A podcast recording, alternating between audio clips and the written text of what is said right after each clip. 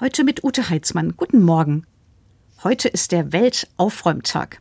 Als ich das gehört habe, habe ich erstmal etwas besorgt auf das Chaos auf meinem Schreibtisch geschaut. Dann habe ich aber gelesen, die Idee beim Weltaufräumtag ist, in der Natur aufzuräumen. Den Müll aufsammeln, den andere achtlos irgendwo hingeschmissen haben. Cola-Dose, Plastiktüte und Co. Es ist eine Aktion gegen Umweltverschmutzung. Heute sind Gruppen von Kindern, Jugendlichen und Erwachsenen unterwegs und sammeln Müll.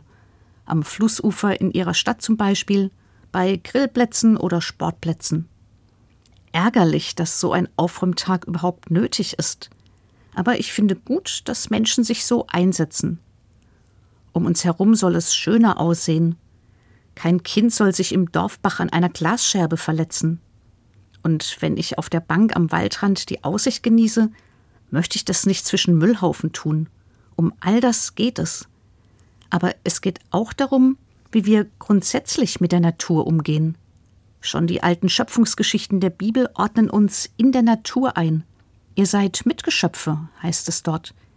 Mitverantwortlich dafür, wie es den anderen Geschöpfen Gottes geht. Achtet auf sie. Achtet auf die Zusammenhänge, in denen ihr lebt. Wir lernen immer mehr über diese Zusammenhänge, nicht erst in Zeiten von Klimawandel und abgeholzten Regenwäldern. Die Schöpfung bewahren das ist ein weites Feld mit so komplexen Themen wie Tierhaltung, Energiegewinnung und Artenreichtum. Auch die Lebensbedingungen von Menschen, die auf Kaffeeplantagen oder Kakaoplantagen arbeiten, gehören dazu. So große Themen, so große Herausforderungen weltweit. Was bitte hilft da eine Müllsammelaktion an einem Tag wie heute? Lieber klein anfangen als gar nicht anfangen, denke ich. Wobei Letztes Jahr haben am Weltaufräumtag etwa 14 Millionen Menschen weltweit mitgemacht. So klein ist der Anfang also gar nicht. Und eine von vielen Möglichkeiten, die Schöpfung zu bewahren, ist es allemal.